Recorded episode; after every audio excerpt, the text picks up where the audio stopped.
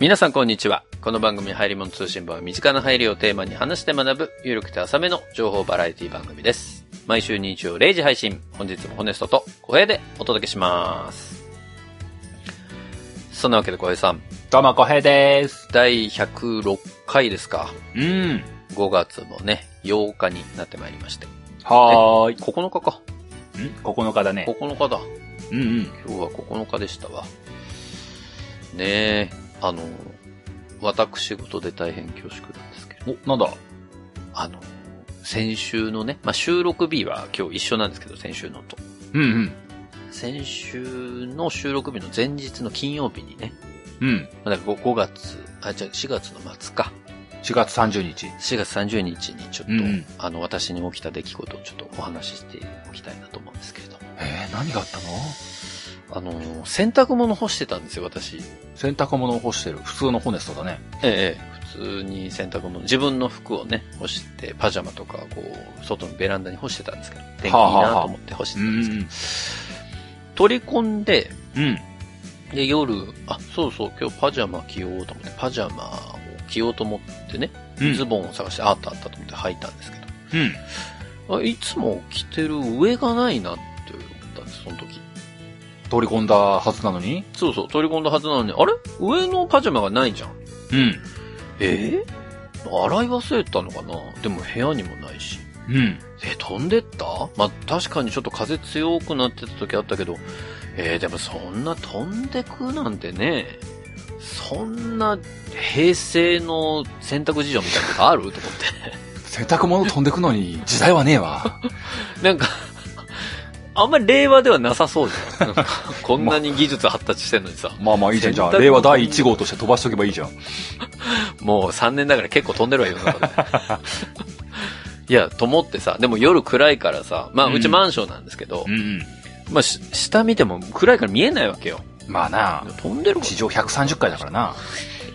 そんな高いとこ住んでねえ わ。せいぜい数メートルだろ。で、わかんなかったんで、うんうん。朝起きてね、うんうん。こう、明るくなってから、こう、外をバッと見たわけですよ。なるほど。翌朝になってってこと翌朝、だから、ちょうどこの収録日の朝になって、こう、バッてさ、じゃあその日の晩はパジャマ上着ないで寝てたってこ と違う、別のパジャマ着た わ。なんで俺、パジャマ出して寝るんだよ。パジャマが一丁羅なんです、みたいいなやい話かや、な。そんな、そんなやつじゃねえわ、うち。いなるほどね。や、それでひょこって見たらさ、うん。もうまんまと下の階の人の庭に落ちてるわけよ。あ泥というかこう土の上にバーー。なるほど。ッうわー落ちてるよと思って。しかも、朝起きるのって大体子供に合わせてだから7時ぐらいに起きるのね。はいはい。 7時ぐらいに覗いてあったからさ。うんいやでも取りに行くのも7時にそのお宅に行くのも失礼じゃん。うん。迷惑いきなり。りすいません。ちょっと、うちのパジャマの上が、みたいな。 来んなよ、7時にってなるじゃん。ういぜーって。上の階の住人うぜーって。や、なんで、ちょっと様子を見て、うんまあ、昼前ぐらいだったら、ご迷惑じゃないかなと思って、じゃあ、まあ、収録もね、あるから収録の前ぐらいにちょっとお伺いして、まあ、ピンポンして、じゃあすいません、ちょっとお庭にっていう話をしようかなと思って考えてたら、いつかのウーバーイーツの人じゃないかってなったの。ならねえわ。そ こに届けてねえわ、俺。 そしたらさ、8時過ぎぐらいかな ?9 時前ぐらいにもう一回見たのよ。 おうもうおう一回ちゃ確認しとこうと思って。まあ、うん落ちてるだろうなってパッと見たら、うん。なくなってたのなくなってた。うわ、取り込まれたと思 って。うわ、取り込む、もうダメじゃん。これもう管理人室に預けられるパターンのやつ。ああ、まあまあまあ、そうだね。うわ、先に先手を打って、取りに行くことによって恥さらしにならないはずだったのにと思って。うんでちょっと諦めながらさ、うんもういいかと思って、ちょっと収録前にね、子供とこう公園に遊びに行くのが、まあ大体の日課になってますから。うん。うんで、子供とこう、下の階まで降りてさ、うん。うん。こう行こうと思ったら、その落ちた部屋の玄関の前の、うん。この室外機、部屋コうン、ん。うん。室外機の上に、ちゃんと折りたたまれて、ポサって置いてあったのよ。 ありがてえと思って。うわ、管理人室にも持ってかないで、この人はちゃんと分かってくれてたん だ、と思って。ああ、ありがとうございますって。でも、そのまま部屋に戻るのめんどくさかったから、そのまま自分家の、あの、ポストの中にドーンって入れて、なるほどね。後で取ろうと思ってね、回収してきたわけなんですけど。じゃあ、下の階の人、ファインプレーじゃないですか。めちゃめちゃファインプレーでした、あの人。気の利いたプレーじゃないですか。ありがたい限りで本当に。もしね、この洗濯物自分のお庭に飛んできた、ね、方、もしこの直近であられた方はぜひ優しくしていただきたいのとともに、うんその人はもしかしたらホネストかもしれませ。うんん。なるほどな。いや、ありがたかったね。うん。こんなことが令和に起きるのかと思っちゃったね。まあまあ、起きるよね。飛ばした経験あると、まあ、飛ばした経験か。あー、自分のはないか。でもさ、ベランダってそこそこのさ、その枠の高さあんじゃん。うん。向こう側の、この外に向かっての高さがあるじゃん。うんうん。そんじょそこらの風じゃ飛ばないはずなのよ。まあね、まあね。それを超えなきゃいけないわけだから。で、今まで飛んだとしても、ベランダの中に落ちてたの。うんうんうん。風で飛んだってなってもね。はいはい。で、今回初よ。この、外にまで、こう、ビューンっていっちゃった。記録更新じゃん。競ってねえわ、誰とも。何メートルやねん、それ。世界記録何メートル飛んだんや、それ。い K 点超えたーって言ったら。や、スキージャンプじゃないのよ。K 点ないから。いやいや、まあそんなことありましたよなるほどね。まあ、でも、なんだろうね。未然に防げるタイプの話ではないからね、今後も起こり得る話だね。でもさ、今回、ハンガーごと飛んじゃったの。ハンガーごと飛んだのそうなのよ。 で、うちのハンガーってこう、挟むタイプじゃなくてさ、うこん。うに、二の文字のやつ使ってたのよ。ああ、まあまあ、か一けるタイプね番ベーシックなやつね。そう、ベーシックのかけるタイプね。クリーニング屋でもらえるやつねあ。そうそうそう、まさにクリーニング屋のやつだ ったの。それがさ、ふわーって飛んでっちゃったからさ、まあまあまあ。やっぱり挟むタイプにした方がいいのかなって思うけど、なんなんだろうね。こう、流行りもん通信簿のオープニングでする話じゃないの、多 分。まあ、逆に、入り物と新聞のオープニングにふさわしい話とはってなってくるね。このしょうもない感じがいいんだ、いい気もするんだけど。流行りでもなんでもないクソみたいな話してましたけど。そうだ私なサザエさんのエピソードにありそうなレベルの話だから、ね、そうだね。これで15分なんとか持たせるタイプですよね。飛んでっちゃったのよ。ホネストの洗濯物飛ぶみたいなね。トゥルルルルル、トゥルでルルルル、トゥルルルルじゃないのよトゥルルルルルトゥトなんだそのタイトル。ナンバーいくつなの ?1285 みゥたいな。姉さんはいつもおっちょこちょいだなって。そんなサザエさん嫌だわ。見たくないわ。まあね。なるほど。ね。わけわかんない話しまあましまたあけど。、皆様もお気をつけくださいお気をねつ。けください。物が飛ぶって結構危険ですからね。そうだなパジャマでよかったけど。なんか結構硬いものとかだったらちょっと危ないなと。本当だよね。パジャマだったからまだいいけどもなちょっと下着とかになっちゃうとね、またこう。そう、恥ずかしい。いろいろ恥ずかしくなってくるからな。あ、あそこの旦那さんがこんな、こんなボクサーパンツ履いてる。あら、あ、あそう、あれ、これ、あれ、でもこれ、昔はやつで、あ、取り上げてたやつかもしれないわ、みたいな。ビッグボーイさんのやつだわ。 ちゃんと部屋が分かれてるわ、みたいなうるさいわ、ちょっともうそれ、それは再配信しなきゃいけなくなってくるだろう。やめろ よ。しませんからね。ビッグボーイさんのさ再配信しませんからビッ。グボーイさんのやつは死んでも再配信しないからな。あれ、その、企画書まで一緒に配信しなきゃいけないから絶対やんないからな。そんなわけでね。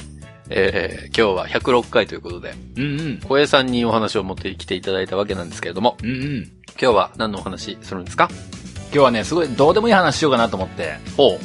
今日ね、あの、今までの僕のやつでね、うん。あの、ちょっと前に、マーケットイン散歩作と勝手に呼んでいたものがあったんですけども、おおありましたね。その次どうしようかなと思って、掃除機散歩作を考えてたんですよ。おおただなんか3部作はあの一発目で失敗すると結構辛いからやめようと思ったんですね三部作の一作目ってことね。そうあのうんエピソード1で失敗するとあのちょっと取り戻し効かないっていうふうに思ってうん。まあこの前振りのとこで3部作って話をして終わらせようと思ったんですよ すげえな。こんだけで終わったの、 今の。掃除機の三部作、これで終わったの。もう3部作って目を打たないでこう小刻みにやっていこうって思ったんですよなるほどね。なるほうんど。うん、はい。って思ったんで今日はあのじゃあその3部作をやめてうん。とりあえずどうでもいいから一発挟もうって思ってるっていうのが今日の話なんですけどもうん。最近、ポッドキャストの中でも、アップルポッドキャストとかで、サブスクを始めますよみたいな話が、ああ、はい。最近出たなと思ったんですよ。動き結構ありましたよね。そう、ここ最近、その、ポッドキャストでお金を儲けようっていうムードがあるなと思っていて。うんうんうん。で、まあ別にこれ配信者としてっていう風な目線が強いわけではないんですけども、うん。まあ、ポッドキャストの話をするのもたまにしてもいいかなと思ってね、なるほどね。今日はその収益化みたいな話が出た中で、うん。いつも通り花ほじーってポッドキャスト配信をしている僕らは、ぼやぼやっとこんなことを思うよっていうレベルの、すごい意識の低い話をしたいなと思ってるんです。意識の低い男子二人がお届けする、そう。意識高そうなタイトルで意識低い話をしようかなと思ってね。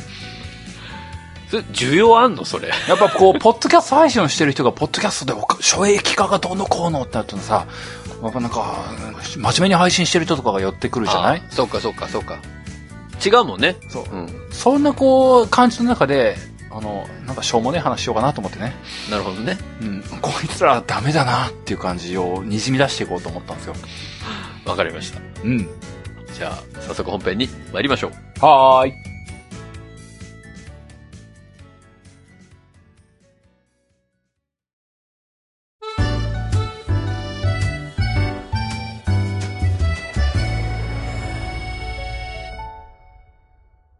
本日は、ポッドキャストの収益化について話していこうかなと思うんですけども、うん。まあ、最初に言っておくとですね、はい。別に結論とはないっす、今日。ダベローの回ね。そう。今日ね、全然役に立つ話とかないっす。うん。へー、ふーんって僕らが言うレベルの話なんですよ。おじさんたちのたわごとね、今日へは。ー、最近ってこんな感じなんだ世の中、みたいな。若い人頑張ってんなー、みたいな。まあ、そうなるだろうね、今の感じだとね。 そう。だからな、そういう話をしたいなと思っていてね。うんうん。な、あの役にも立たない話をするつもりなんですよ。うん。なので、今日この話を聞く人は、あの、ポッドキャストの収益化っていうとさ、なんだろうな、その、ポッドキャストを聞いてるだけの人からすると、うんなんだかもうどうでもいいわ、そんな話ってなると思うんですよ。まあ、そうだろうね。で、逆にその、ポッドキャスト僕もやってるよ、僕も配信してるとか、これから配信しようと真剣に考えてるみたいな人がいたとしたら、うん今日の話を聞いて役に立つ意見が入ってくるかというと、そんなことはない。まあ、そうですか。なるほど。なんかこうね、うん、あ、うん、そんな感じなんだっていうのをこう、感じるというか、うん。ポッドキャストの最新の空気を吸って、僕らが一呼吸している感じの雑談というかね、はいはいはいはい。空気を吸って吐いた、一息ついたっていう話でしかないんですよ、今日は。うんうん。決して意識が高いことは出てこないので、ながら聞きにぴったりな話をしていこうかなと思います。前振り長えな、 それ。今まで何の意味もあること言ってないよ、今。まあ確かにな、今、今まで通りなんだ、いつもは。いつも通り浅瀬でチャプチャプなんだ。そうだよね。収益化、だって、ここの間もさ、別に小平さんと僕の間でも、この話ってしたことないじゃん。別にプライベートでもこんな話しないじゃん。まあ、プライベートでそもそも二人話さないけどさ。そうだね。この話しないから、まあ、それぞれこの収益化というものに対してお互いがどう考えてるかっていう話をとりあえずしようってことね。そうそうそうそうそう、うんうんうんいろんなニュースがあったんでね、最近のポッドキャストはこんな感じらしいよっていうのを、なんとなく話したいという、それだけなんですよ。そうね。はいはい。で、まあ、そうは言っても、うん。僕とホネストさんは、うん。ポッドキャストを続けて10年強。そうだね。まあ、ホネ氏に至っては11年強。 11年今日ですね。もうすぐ12年ですよ、ホネストは。まあ、7月になったら僕12年、丸12年ですから。まあ、せっかくなんで数えてきましたけども、うん。配信エピソード数で言うと僕はおよそ780本出していました。すげえじゃん。780本も出してんの今まで、ポッドキャストを音源780本出しました、僕。すごいね。えげつないね。ホネ氏は累計970本出しました。え マジ マジよ、マジマジ。ほんで、そう、順当に今年ずっとやってたら1000本達成するかもしれんっていうぐらいのね。いや、マジじゃん。本当じゃん。そう。ホネスト、ネットの海に音源出して1000本目。今年来るかもよ。うわあ。す、喜ばしいことなのかどうかもわからん。サウザンとホネスト誕生するからね。 本当だね。千本ノックみたいな話になるね。 でもそうか。千本。そう、もうすぐホネスト1000本よ。まあでも、かけらじやってた頃はさ、それこそ、月に7本出してたからね。そうなのよ。そうだよね。まあ、まあ聞いたことない人というかね、別に自慢するわけではないですけども、うん。僕らってこう、旧流行り物通信簿で444本出してるんですよ。そうだね。で、流行り物通信簿でたまに出てくるおまけ編ってやつが27本出てるんですよ。そうだね。で、今やってるリニューアル後と呼ばれるハヤツが105本、今日で106本目なんですよ。うんうんうん。で、昔やってたそういえばラジオってものが累計31本出てるんですよ。あったあった。うん。ここまでで合計すると607本あったんですね。 600な、これだけで607そう。で、ここから枝分かれしますけど、僕はゲームなんとかっていう番組168本出してるんですよ。う。すごいな。もうそんなになったか。うん。ここまでで、あの、775本小平は出してるということがカウントされましたそ。うだね。そうだね。でなんと、ホネストはここから駆け上がれラジオっていうものを出していて、はいそれが359本出てるんですよね。や、やりましたね。で、合わせてかけらぼっていう派生番組が4本出ていたんですよ。よく数えた ね。そう そう、かけらぼやりました。ここまででぴったりホネストが累計970本出てたんですよねす。ごいじゃん。970本。今日で970本目ってことそう、970本目が今日出てるんですよ。わあ、すごいじゃん。で、ちょっと派生になりますけど、小平がいろんなゲスト番組が出てるんで、僕はゲスト番組7本出てたんですよ。おうおうで、ホネストは6本出てたんですよ。おうおうおうなんで、累計すると、小平は782本、ホネストは累計976本出ていたんです。すごいね。どうですかこれ、なんか、ペイペイですとかもう言えないんですよね。まあ、無駄に多いよね。そう。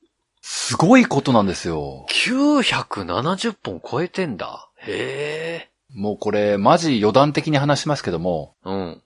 970本出しているホネスト、うん。 780本出している小平。うん。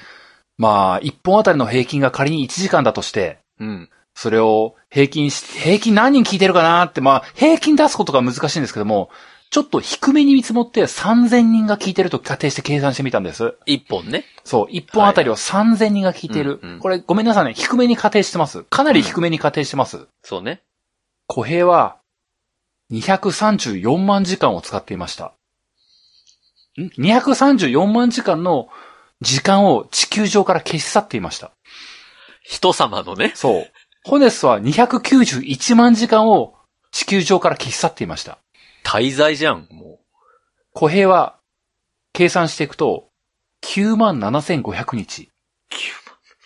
267年もの時間を地球上から消し去っていました。う。うーわー、すごいね。ホネストは、12万1250日。332年もの時間を地球上から消し去っていました。皆さん。大変申し訳ございませんでした。もう、自分の一生を使っても償いきれない時間を消し去っていました。そうだね。そんな人の時間を我々はいただいてたんですね。この番組で。そうなんです。地球上から非生産時間を約300年出していました。恐ろしいことだよ、これ は。もう返せないよ、皆さんには。もう返せない。もうどう頑張っても返せない。そして今もその無駄な時間を生産し続けています。この、い今、これが流れとる1分1秒。そうま。さに。皆様の時間を奪い続けています。申し訳ないね、そう考えると。申し訳ないね。申し訳ない。今あなたが聞いているこの時間。これはホネストと小平による罪なわけですよ。罪、我々は罪を犯してるのね。そうじゃあ常に。罪を犯し続けている SDGs の意識に反している。流行り物通信簿という、小平とホネストという無駄なエンターテインメントを生み続けている。うん。今も、そう、聞いているあなたの耳、あなたの時間を奪い続けている。せめて、ながら聞きしていてほしい。せめて、掃除だったり、洗い物だったり、家事をしていてほしこれに集中しない、これだけをやらないでほしいい。ね。そう、この流行り物通信簿だけを聞く、集中するってことをやめてほしい。やめてほしい。無駄だから。うん。 いやいや。うん。まあそうなんだけど、 すまあ言っても、こう何かを流れ聞きしながら、かけ1.5倍速ぐらいで聞いてほしいね。そうだね。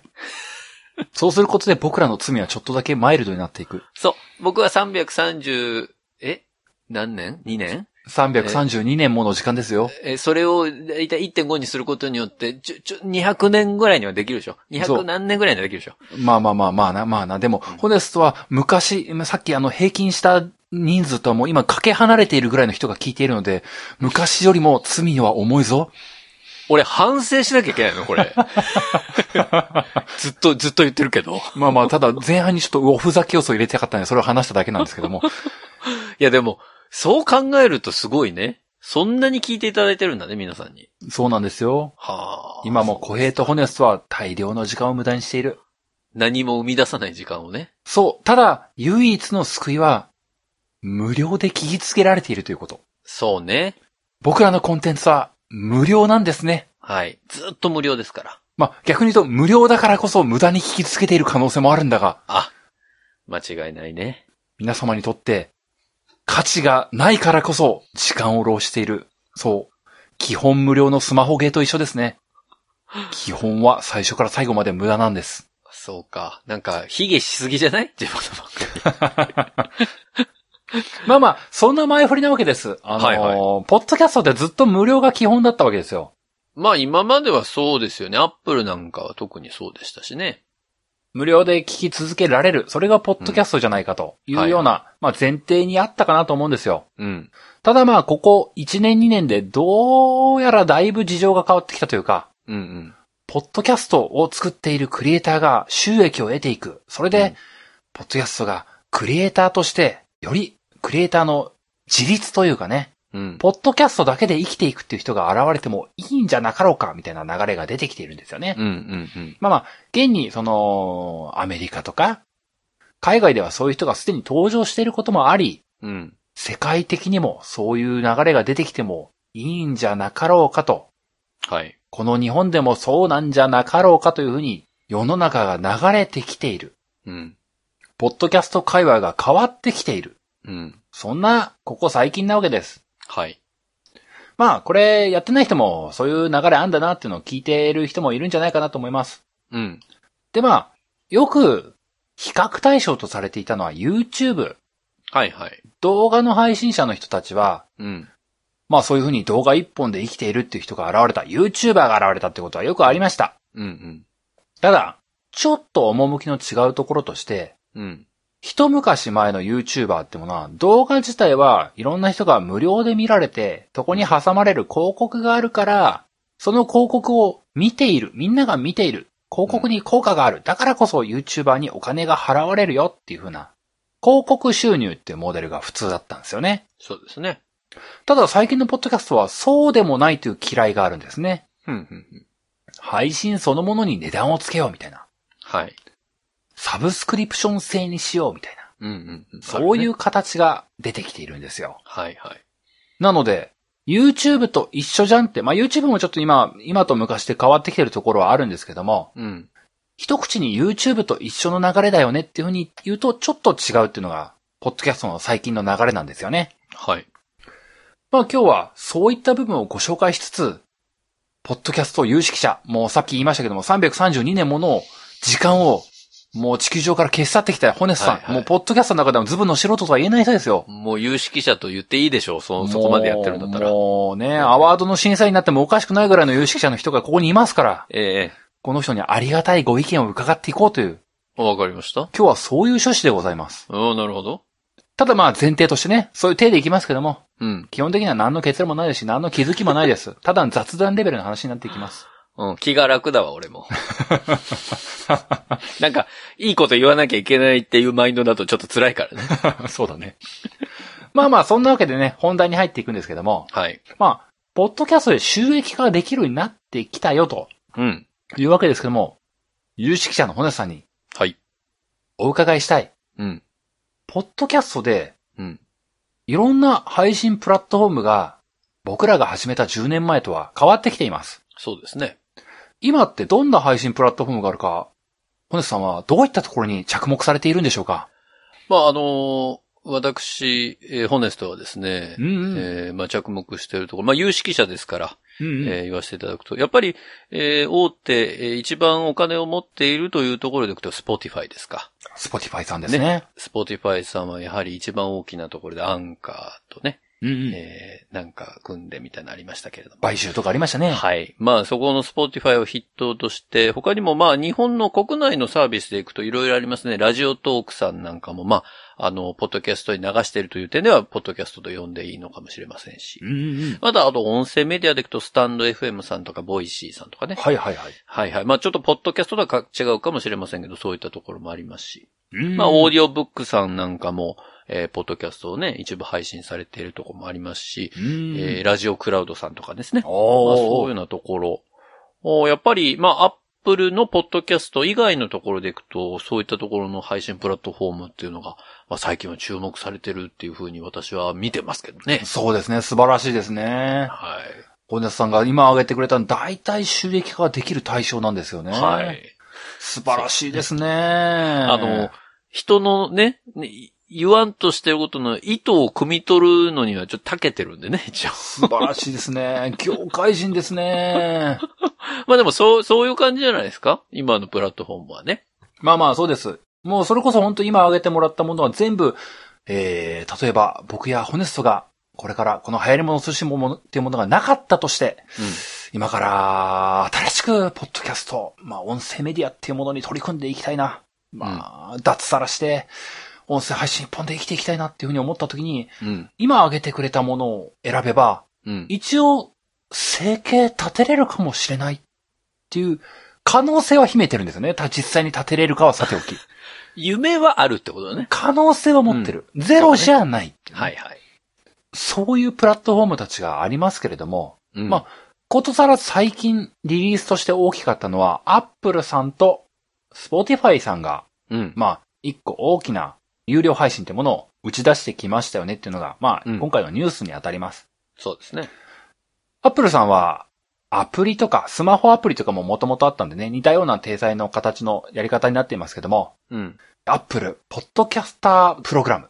うんこういう仕組みを新たに設けましたと。はい。まあ、この5月からスタートをするらしいですよ。うん。まあ、この、ポッドキャスタープログラムに加入して、うん。加入すると、有料配信、サブスクリプション制のポッドキャスト配信ができるようになりますせとうん。うん。うん。いうようになってきます。はい。まあ、皆さんお聞きのポッドキャスト、配信プラットフォームがどんなものかわかりませんけども、Apple のを使ってると、アップデートとかでちょっと機能が変わったかもな、みたいなことが最近あったかもしれませんね。うん。うん。これが、ポッドキャスタープログラムの影響を持ってのアップデートだったわけです。はい。というわけで、配信者目線に立つと、こうんの Apple さんで有料配信を行おうとすると、ポッドキャスタープログラムに加入します。うん。ここで、年額19.99ドルうん。をホネスさんにお支払いいただいて、はい。お支払いいただいた方は、有料配信ってものができるようになりますよと。はい。で、先ほどの年額の固定費用と別に、うん。ユーザーの人に実際に料金というものを徴収するわけですけども、はいその30%ってものを Apple さんがさっぴいてきますよっていうふうな形になっています。まあ、手数料としてね。うん。はい。というわけで、あの、ユーザーの方からお金をせしめて、うん。そのお金ってものを仲介手数料として Apple さんがせしめていく。うん。で、残ったものを、クリエイターのホネスさんが、しめしめと、お財布に入れるという図式になるわけです。はいはい。で、じゃあ何ができるのっていうふうになると、まあここ、これ配信してる時点では、日本でしっかりリリース化されているわけではないので、うん。まあちょっと、事実と違うところはあるかもしれませんけども、はい。まあそのアップルさんの発表されているものをちょっと紹介していくと、広告のない視聴ができるようになります。うん。サブスクをしてる有料サブスクってものに加入した人に対しては、広告なしのリスニングってものを提供することができるようになります。うん。追加のエピソードってものを配信することができます。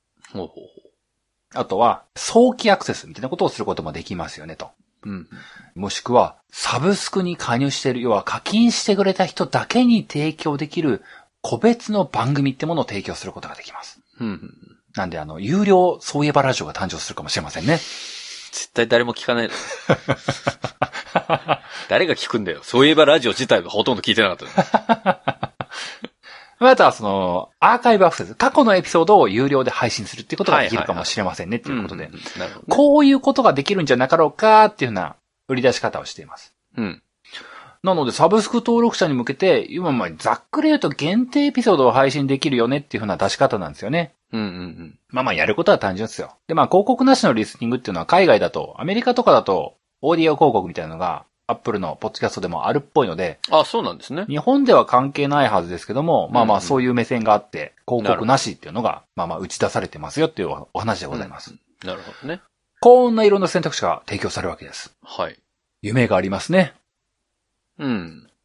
小夏さん的にはどうですかぜひ始めてみたい。そんなこと思ったりしますかでも、これやってることは別に新しくないじゃないですか。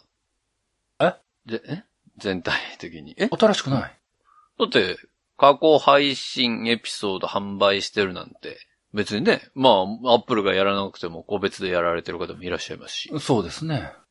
限定で配信するみたいな別にノートやってる人だったらね、この回だけは有料で、あの、聞けますよみたいなのやってますしうん、そうですね。なんか、うん、目新しくないなとは思ってるけどね。なるほど。個人的にはね。まあ、しょうがないですね。10年超えてる有識者がそう言うならばそうなんでしょう。うん、だから、それが、なんかこう、今までポッドキャストを知らない人が、うん。 YouTube みたいに顔出しはしたくないと。うんうん。かといって、なんかあの 3D のさ、やつ作ってさ、VTuber みたいなのもやりたくないと。うんうん。まあ、俺は声だけだったらできそうかな。お、声もなんか YouTube みたいになりそうやんやってみようかみたいな人は入ってくるかもね。なるほどうねん。。はまあ、それがアップルのご事情でございました。い。そしてもう一つの Spotify。うん。こちら有名なもんですけども、はい。えー基本は一緒です。うん。有料配信ってものができるようになります。はい。で、ユーザーに対して課金してもらった人に限定エピソードみたいなものを配信することができますよっていう、うん。うん。そういう機能感になるみたいです。はい。で、Apple さんと Spotify さんの違いとしては、プラットフォーマーとクリエイターの手数料の部分のところが違いますね。うん。うん。 Apple さんはそっち年額と手数料が入りますよっていうふうに言いましたけども、はい。 Spotify さんは2023年まではとりあえず手数料ゼロでいきますと。はい。言ってましたね。でその後は5%ぐらい取ろうかな、みたいなことを考えてますと。はい。なので、初年度は無料なんで、まうんあ参入障壁がとても低いっていうのもありますし、その後、有料手数料が取られるようになったとしても、それでもアップルさんより安いんじゃなかろうか、みたいなうん。うん。話なわけです。はい。で、まあ、お姉さんにおっしゃっていただいた通り、うん。ユーザーからしたら、どっちも一緒っていう風なレベルなんですよね。うん。なんでまあ、プラットフォームを選ぶ人、クリエイター側がどっちがいいかなっていう目線で、まあこの辺は勝敗が消していくんだろうなというふうなことを思います。うん。うん。っていう風に取ると、まあ、昔ながらの知名度なのか、はたまた手数料が単純に安いところなのか、みたいな目線の違いだけになってくるのかなというような気がしますね。まあ、そうですね。裏側のことを言うと多分いろいろと細々と変わってくるところあるんでしょうけどね。その、アップルにしても、スポティファイにしても、んうん。あの、その支払いの仕方とかもさ、うん結局、まあ配信する側の立場に立って言うとですけど、ん。あの、サブスクの携帯とかになっちゃうと、うんどうしてもこの利用者側が払う月額は一緒じゃないですか。うん。えっ、と、月500円なら500円を払うみたいな。そうだね。で、聞き放題みたいなプランがどうせできるじゃない。うんうん。で、アップルとかだと、まあ、その一つのエピソードに対していくら払うかみたいな形態と、多分、1ヶ月どんだけでも聞き放題でいくらですよみたいな形になって、多分皆さんサブスクを選ばれる方が多いと思うんですよ。うんうん。今のこの動画とかにもそうじゃない。基本はサブスクでやられてるけど、サブスクのいい面はもちろん生活者にとってはあるんだけど、こう配信者側からするとさ、うん。僕がスタンプ、あの LINE のスタンプのやつもそうなんだけど、うん。サブスクになって、そのサブスクのプランで買われた瞬間に、うん。こっちに入るお金ってものすごく少額になるんですよ。ああ、そういう話か。どうなんだろうないや、多分、そうなるはず。まあ、スポティファイのね、その総額がいくらになるかはもちろんわからないけれども、そのサブスクで契約してる人から得られた収益のうちの総額から、その聞かれてる、どれだけ聞かれてるかのパーセンテージで割り振って、あなたの番組は全体の何パーセントが聞いてるからこの金額ですよっていう風な、携帯にしないと多分事業としてやっていけないような気がするのよ。ああ、どうだろう。僕もちょっとここ認識ちょっと甘いんだけども、うん多分ね、番組個別のサブスクになると思うよ。あ、この番組さんで聞き放題みたいな感じになるってことうん。あのー、アップルは自分で値決めをできるっていうふうに書いてるので、なるほどね。アップルで配信してるヘルメンツ支部は、月額1ドルでーすっていうようなことができる。なるほど 1, ドルだとや安すぎて引っかかるのかな。500円5ド、5ドルでーすみたいなことやるかもしれないし。まあ、それだったらそうね。えっ、と、番組ごとにお金を払う携帯のサブスクにしてくれるんだったら、そこら辺の問題は、まあ、ないというか、あうの、ん収益はある程度入ってくる形にはなりそうだね。うん。でも、え、今の音楽のサブスクとかはそういう形態なんですって。音楽はそうだね、その、そうそう、あの、聞き放題になってるからね。全体のを契約してそうそうそう何万曲とかを聴けるっていう話はね。そうそうそうそう。だから動画とかも一緒なんですよ。基本的に一つのサブスク入ったら、例えばアップルのサブスク入ったら、それが他の、どのアーティストのやつも全部聴けるみたいな。携帯だと、一つに対してのお金がビビたるものになってしまう。うんうん。っていうのが懸念があるから、僕はポッドキャストも、まあうん番組ごとにサブスクしてくれるんだったらそれはありがたいんだけど、うんうん。なんかね、そういうプランもいずれ作るんじゃねえかなって思っちゃってるのよ。まあ、いずれは作る可能性はあると思うけど、だからそうなると、先細りになっちゃわないかなっていう懸念はある。まそあうだね別に我々の番組が収益化しようと思ってないんで別にまあやられる方はそれでいいんじゃないですかと思うけど、まあそこはどうなのかなっていうのは一応見てるポイントではあるかな。なるほどね。うんまあちなみに Spotify さんは、月額3ドル、5ドル、8ドルみたいなところで値段は3つから選んではいはいね、みたいな形らしいですよ。うん。なるほどね。なんで、流行り物通信簿、サブスクで契約して3ドル、ゲームなんとかサブスクで登録して3ドル、かき上げラジオサブスクで登録して3ドルとか言ったら、計9ドルみたいなまあ1000円弱ってことですか。感じになっていくのかなっていうふうな気がしますね。はいはい。うん。まあまあ、それがある種、国外、日本国外で言うと大手どころのやってるサブスクの方法みたいですよ。提供していく形。なるほどね。で、今んとこ Google さんとかはあまり情報なしなんで、はい。この辺はあまり気にしてないのかもしれないですうね。んうん。で、まあ一方で、最近の情報というわけではないですけども、日本国内の、うん。えー音声メディアというんですか厳密にはポッドキャストと言わないのかもしれないですけれども、うんうん。似たようなものとして、音声メディアで、その、上げてもらったラジオトークとか、はい。スタンド FM とか、はいはい。まああと、ボイシーとか、うん。そういったものがございますけども、これらもいずれも課金ってものは、それぞれの形で可能なわけですよ。はい。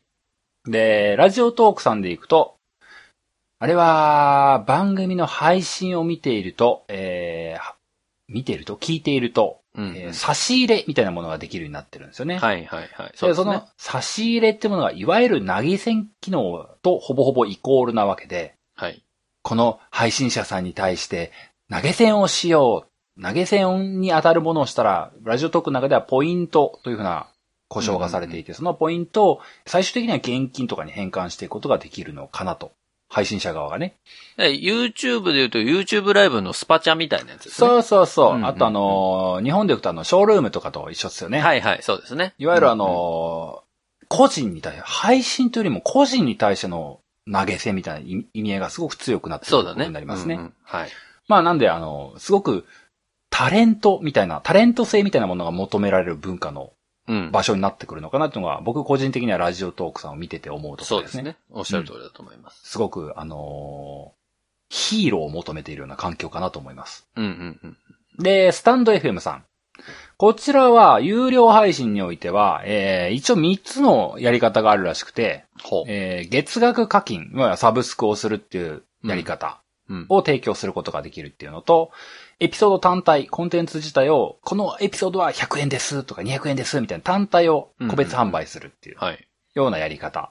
っていうのと、現状まだ実装はされてない気はするんですけども、うんえー再生時間に応じて報酬を上げますっていう、へえ。多分広告挿入の話があるっぽいんですけどもね。あ、再生時間っていうのはその番組のうち何分聞かれてるから、この5分聞いたら、それに対してはいくら払うよみたいなことってことそうね、そうそう。うんうんうんみその広告配信みたいなプログラムに加入して、加入した中で、ハリモ通信部は55分とかクソ、あ55分や45分とかってクソ長い番組だけども、再生時間全然ねえな、これ5秒じゃん、みたいな。ん0円みたいな。悲し い。でもそういうことね。そうそう、再生時間に応じて収益を得られますよっていう、これがちょっとここだけじゃないかなというふうな気はしますね。まあでも現状 YouTube みたいなもんだよね。その間に広告を入れて、そうそうそうそうの再生時間でっていうと、やっぱり、なんか YouTube もそんな感じですもんね。そうそう、YouTube の広告配信。昔ながらの YouTube と同じはい形ですね。はいはい。なるほどね。うん。っていうのがスタンド FM。これは音声配信では、現状スタンド FM だけが秀でたやり方なような気がしますけども、うん。実際まだ会社はされてないんで、本当にやるんかなみたいな感じですね。うんうんうん。というのと、あと一個もう一個、ボイシー。こっちの方も、えー、ある種同じような形ですけども、プレミアムリスナーっていう風な形のサービスを取っておりまして、うんうん。いわゆるサブスクの形ですね。はいはい。月額いくらってものを、えー配信者側が決めて、これを払ってくださいねっていう。で、払った人には限定のエピソードが提供できますよとか、うん。最初の、え1日間は全体に配信してるけど、アーカイブはプレミアムの人しか聞けないですよみたいなやり方とかで、っていうのができると。うん。っていうような、有料配信のあり方、ざーっと話しましたけども、はい。こういうやり方が主流なわけですね。うん。小田さんは、やらなきゃいけなかったら、どれやります やらなきゃいけなかったら、ハードル高っ。もう聞き方がちょっと難しいな。やらない前提の人にどうやってやる、やる前提でさせるかわかんないけども。これからやろうとしていて、うん。まあ、広告収入を得たいと思った時にどれを選択するかってことそうね。ね、もう、ホネスがもう稼ぐ気満々になったら、ちょっと、道端歩いてたら、ちょっとすってんころりんしちゃって頭を強打してもう配信、配信で稼いでいくしかねえっていうマインドに切り替わっちゃったら。ええでもね、俺は自分にタレント性があると思ってるんだけどお、うおう、思ってるかい。思ってんだけどう、んうん。自己分析するとないってことは分かってるのよ。悲それはしいもなう、もう、よく分かってんの、自分で、ね。悲しいな、その分う析んタな。レントになりたいのよ。有名になりたいって気持ちはものすごい小さい時からいっぱいあるんだけど、はあはあ蓋開けてみると、お前タレント性のかけらもねえじゃんって自分で思ってるわけ。ポッドキャスト界の一郎なのに。まあ一応なれればよかったんですけどねう。んうん。 うん。だからそういう意味で言うと、僕うはん多分ラジオトークとかでもね、結局、タレント性ないから無理なんだよ。なるほだど。できるとして、まあ、スポティファイかアップル、まあでもスポティファイなんだろうね。広告料からやっぱりもらう。で、生活者にはタダで聞いてもらうっていうプランじゃないと、はあは僕は、僕自身は収益を得られないと思あ。あれでも、Spotify って広告収入って、あ、まだまだ出したいのか、まだ出したいのか、いつかあんのか。う。うん、あの、そうなんですよ。僕、ちょ、ちょうどこの話するときにね、タイミング良くて、うん僕まだ企画の仕事やってるので、はあはついこの間、それこそ代理店の人から、あ。うん。あの、新しいプラン出たんですって言われて紹介されたのが、うんうん。あの、スポティファイとか、ラジコに音声の広告を出せるプランっていうのが出たんですよって言われた。へえ。来たじゃん。俺、自分で案件取ってきて、自分にお金落とせんじゃんと思ったけど、よく考えたら、俺の番組に広告を落とせるわけねえなと思って。何の意味もねえじゃねえかと思ってんだけど。だから、スポティファイとかラジコでは、広告収入で、今まだやってないかもしれないけど、うんうん。今後その、配信者の方にお金を落としていくプランっていうのが出てくるんだなっていうのは、それを理解してるのよ。なるほどね。そう、だからそういう契約、そういうプランだったら、まだギリね。あの、生きてはいけないかもしれない。というか、生きていけないと思うけどう、んうん。数百円ぐらいだったら入るかもしれない。なるほどね。かなと思う。うん。まあ、そういう話になりますよね。うん、だって、YouTube とかもそうだけどさ、うんうん。 YouTube の収益で食っていけるのって全配信者の中でも1%ぐらいでしょまあ、パーセンテージまで僕調べたことないですけども、まあ、やっぱり人が集められずにくじけていく、まあ、それこそ僕ですけども、うんそういう人ってのは多いだろうからね。でもなんかね、ついこの間あの、メンタリストの大悟さんかなおうおう。が話してたんですけど、ライブで、YouTube ライブで。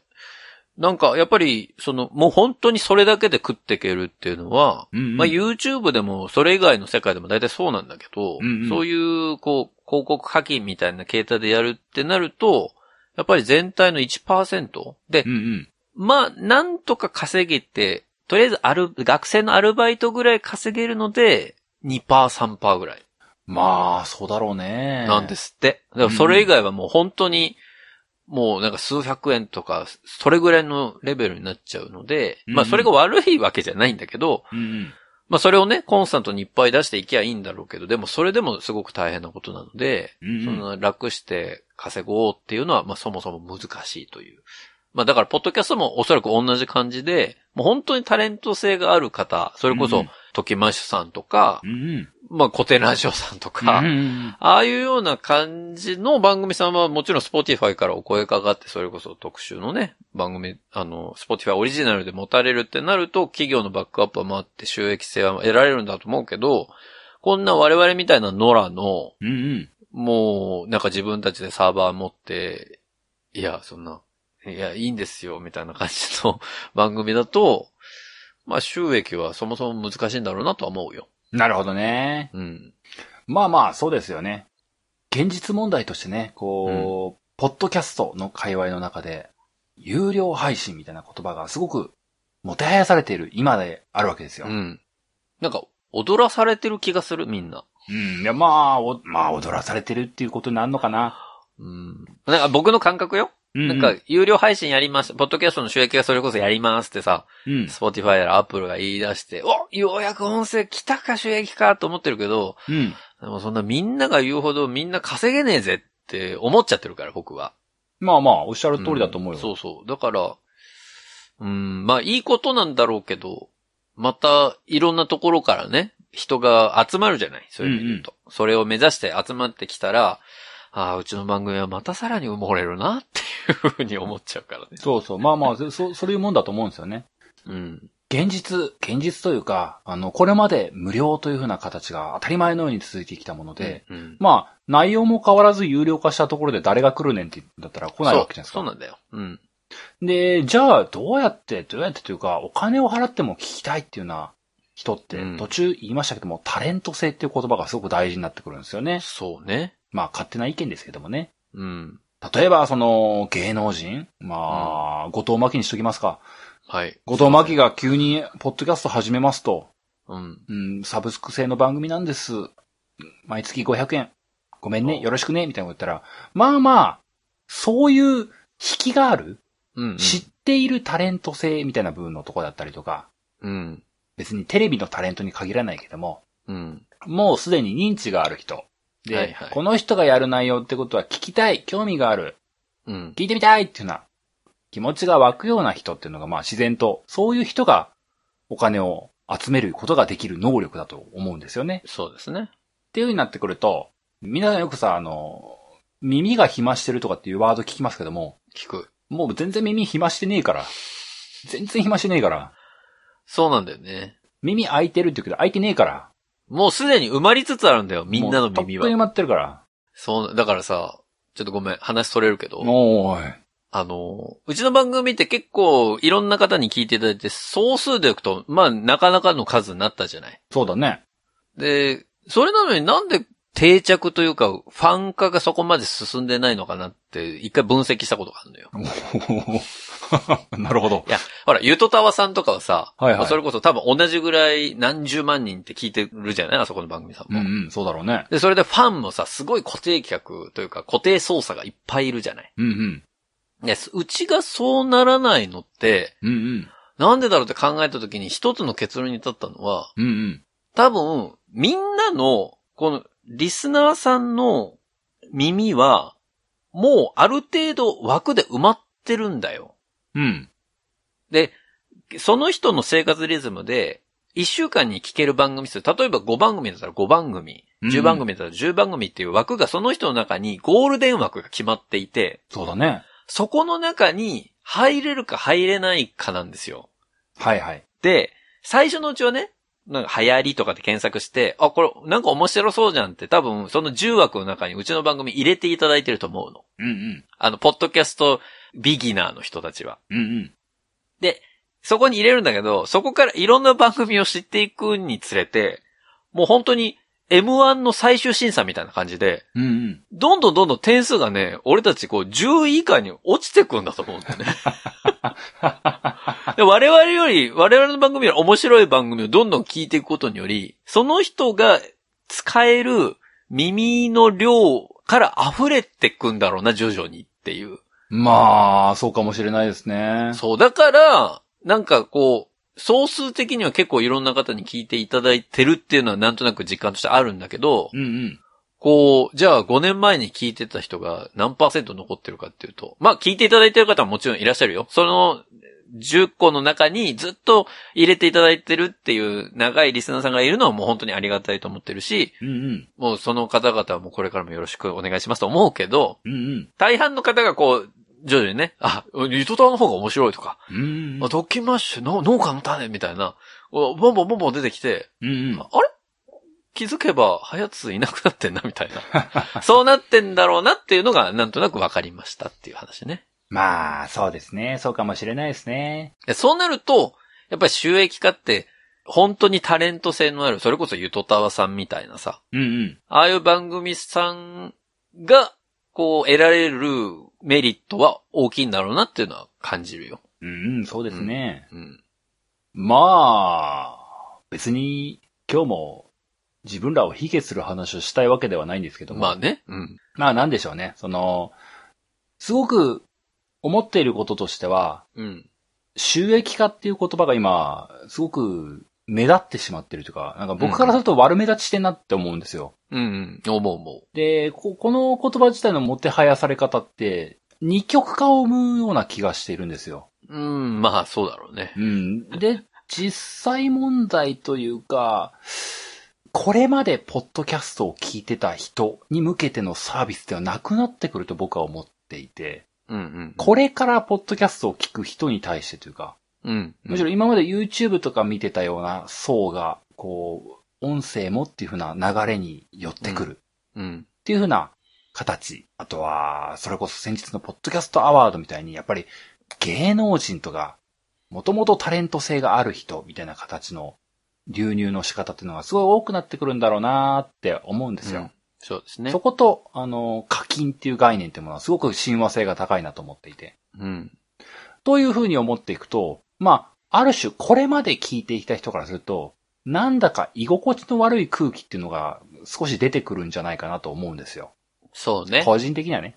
うん。いや、うん。それはそう思うん。っていう風に思うと、あの、少し日陰者感が強くなってくる未来がこれから来るんだなって、ちょっと思っているんです。う。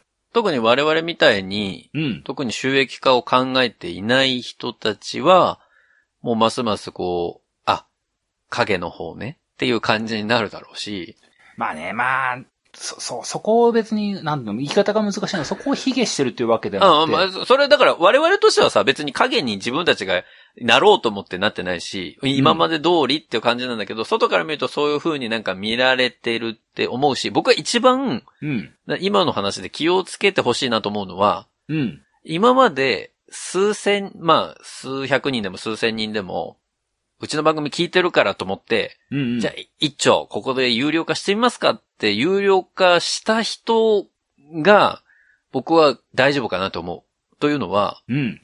多分、有料課金して聞いてくれる人って、今まで無料で聞いてた人の、まあ、あの、本当に、大げさに言わなくても、100分の1になると思うのよ。まあよく言いますからな、そういうのな。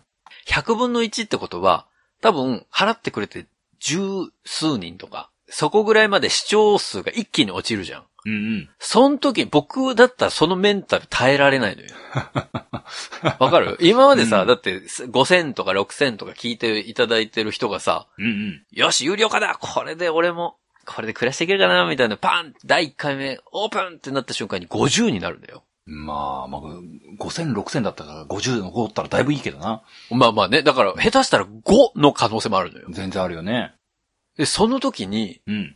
俺は心が折れると思うの。俺だったら。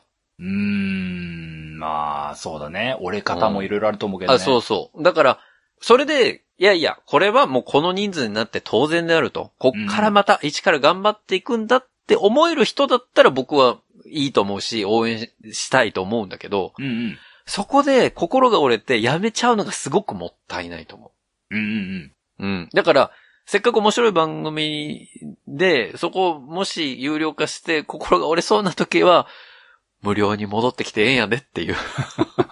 そこだけは忘れう。なんいでほしいまあまねあそ。うだね。うんいや、僕、僕が言いたかったのは、ちょ、ちょっとだけ違って、うんうん有料配信みたいな部分のところが出てくると、あの、うん有料配信している、そのリスナー、いわゆるお客さんを取れてる人が正義みたいな見え方がどうしてもしてくるんですいよや。そう、それもある。うん。で、逆に言うと、その、無料配信で、まあ僕らみたいなのがね、今まで通り普通に無料配信で、ポッドキャスト楽しいとか言ってやってるのって、うん。別に価値が下がっているわけではないんだけども、うん。なんだか少し価値が下がったように見えてしまう、感じてしまうっていう場面がきっと来るだろうなって思うんですよ。まあ、向こうの価値が上がってるように見えるかそうらそう。ね。どうしても目立つからね、そっちが。ん。まあ、価値ついちゃってるしね。金まあ額そうとだいねう価値がね。うん。で、それってまあ、自分らのことだから自分らのこと言い言いがちなんですけども、うん。他の人、あのーいわゆる趣味でポッドキャストをやっていた人みんなに共通する話になると思うんですよ。うんうん。別そうにだね。もともとお金取りたくて始めたわけじゃねえわっていう、まあ僕らもそうなんですけども、うんそういうスタンスの人って今でもいっぱいいると思うんですよ。うん。で、その人たちが、なんか、急に有料課金の流れが来て、あっちが正義みたいな雰囲気になってんですけど、ってなると、どうしても寂しくなるじゃないですか。なるね。そこに気を悪くする必要はないと思う、僕は思うんですよ。うんうん。あくまでも趣味として遊んでいる。で、まあそれを面白がって聞いてくれている人がいるっていう、この作られたコミュニティっていうものの価値は今後も下がることはないと僕は思っているんですね。そうね。うん。だからそこに、これからやってくるおそらくの流れ、それこそ新規参入してくる人たちって、うん。稼げたらな、お金儲かったらな、とかっていう話っていうのがどうしても、切っても切れないような関係性になってくると思うんですよね。そうね。っていうのに、おそらく、気を悪くするっていうとまた言い方が悪いんだけども、どうしても気を揉んでしまうような場面は出てくると思うんですよね。うーん。そうね。だから、うん、まあ、難しいんだろうけど、その、ちょっと稼げるようになった人たちは、ぜひ、稼いでない人たちのことを下に見てほしくないしね。まあ、まあそうだね。それもそでうだも、ね。発言の端々に出てくんのよ、そういうのって。でも、それで嫌な気分になっちゃうから さ。もう別に、そう、うんまあ難しいんだけど。でも、ね、長くなったからあれなんですけど、でも、うんあの、うちの番組も、ほら、ラジオクラウドさんから、うちのね、プラットフォームで配信しませんかって、あの、お誘いいただいて、うんうん。で、配信したじゃない。うんうん。で、その時の打ち合わせの時も言われたんだけどさ、うん。あの、いずれはうちも収益化して、配信者の皆さんに返したいと思ってるんですって。うん。まあ、最近のプラットフォーマーの方は多分そういうことを言うのよ。うんうん。あの、いずれは配信者の皆さんに返したいって。俺、そまあその時きっぱり言ったんだけど、いや、うんうちは収益考えてないんで、それは別に返していただく必要ありませんって言うと、みんなキョトンとするんだよね。うん。だから、なんかそういうプラットフォーマーの人は、もちろん彼らは事業でやってるからお金を稼がなきゃっていう頭でやってるんだろうけど、まあまあね、それはね。それ、だから別にそれはそれでいいんだけどさ、この配信者は皆お金が稼げてないことを憂いているとは思ってほしくないなと思うよ。プラットフォーマーの人たちには。まあね、難しいとこだよね。だから、それが収益化考えてない人たちもいるんだよっていうところをわかんないと、プラットフォームとしても、なんか、叩かれる一つの要因にはなると思うな。まあね、この辺がね、あのーまあうまくつながりはしなかったんだけども、こういうマインドの違いっていうのが多分ね、ジャパンポッドキャストアワードに、うんすごく、怨念としてうごめいているものの一端だと僕は思ってるんですよ。鬼火だね、まさに。うんそうだね。マガイマガドさん だね。うん本当にあんな感じだわ。うまいこと言語化し、あんまできてないんだけども、その、多分、これまで2年間やってたジャパンポッドキャストアワードとかに感じられるものと、まあこれからも多分切り離せずに出てくるものっていうものの、今日、整理はされてないけども話している部分って、うん根源的な部分がこの辺にある気がするんだよね。そう、まさにそうだ、そうだね。で、なんでしょうね。まあ、ポッドキャストアワードの時も話したんだけども、うん。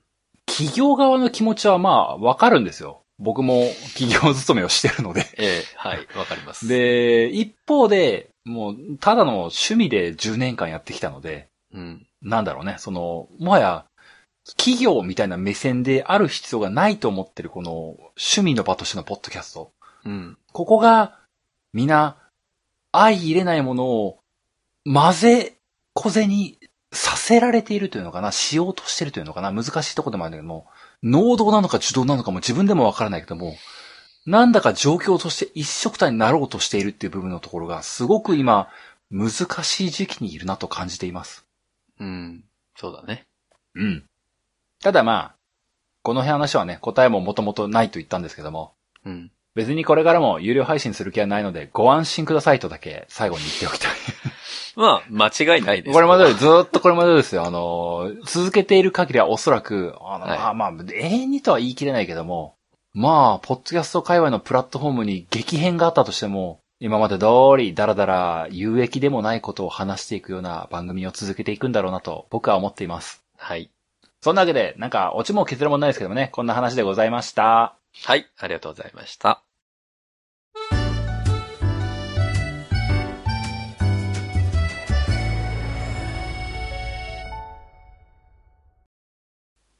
流行り物通信部は、パーソナリティ2人が考える面白みを優先した番組作りを行っております。番組内での商品、サービスの紹介は、面白みを優先するあまり、誤り、語弊のある表現を用いてしまう場合がございますので、内容の審議によくご注意いただくようお願いいたします。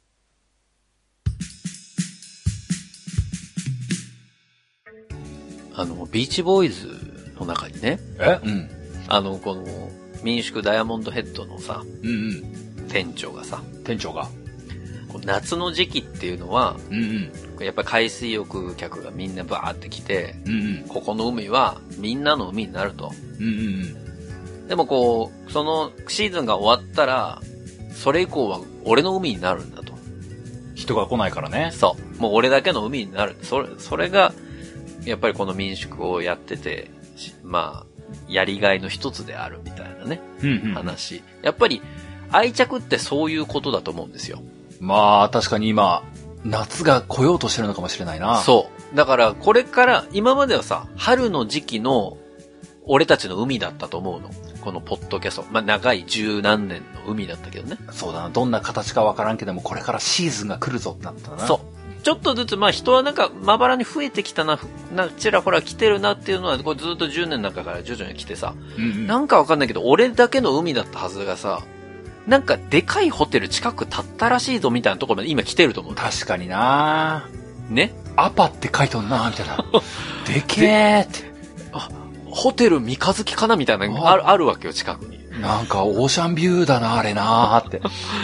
で、それによってこの海がね、多分、これからの夏、多少荒れると思うんですよ。そうだな。なんかデカめの駐車場作るって言ってんぞ。そう。で、ゴミも増えると思うの。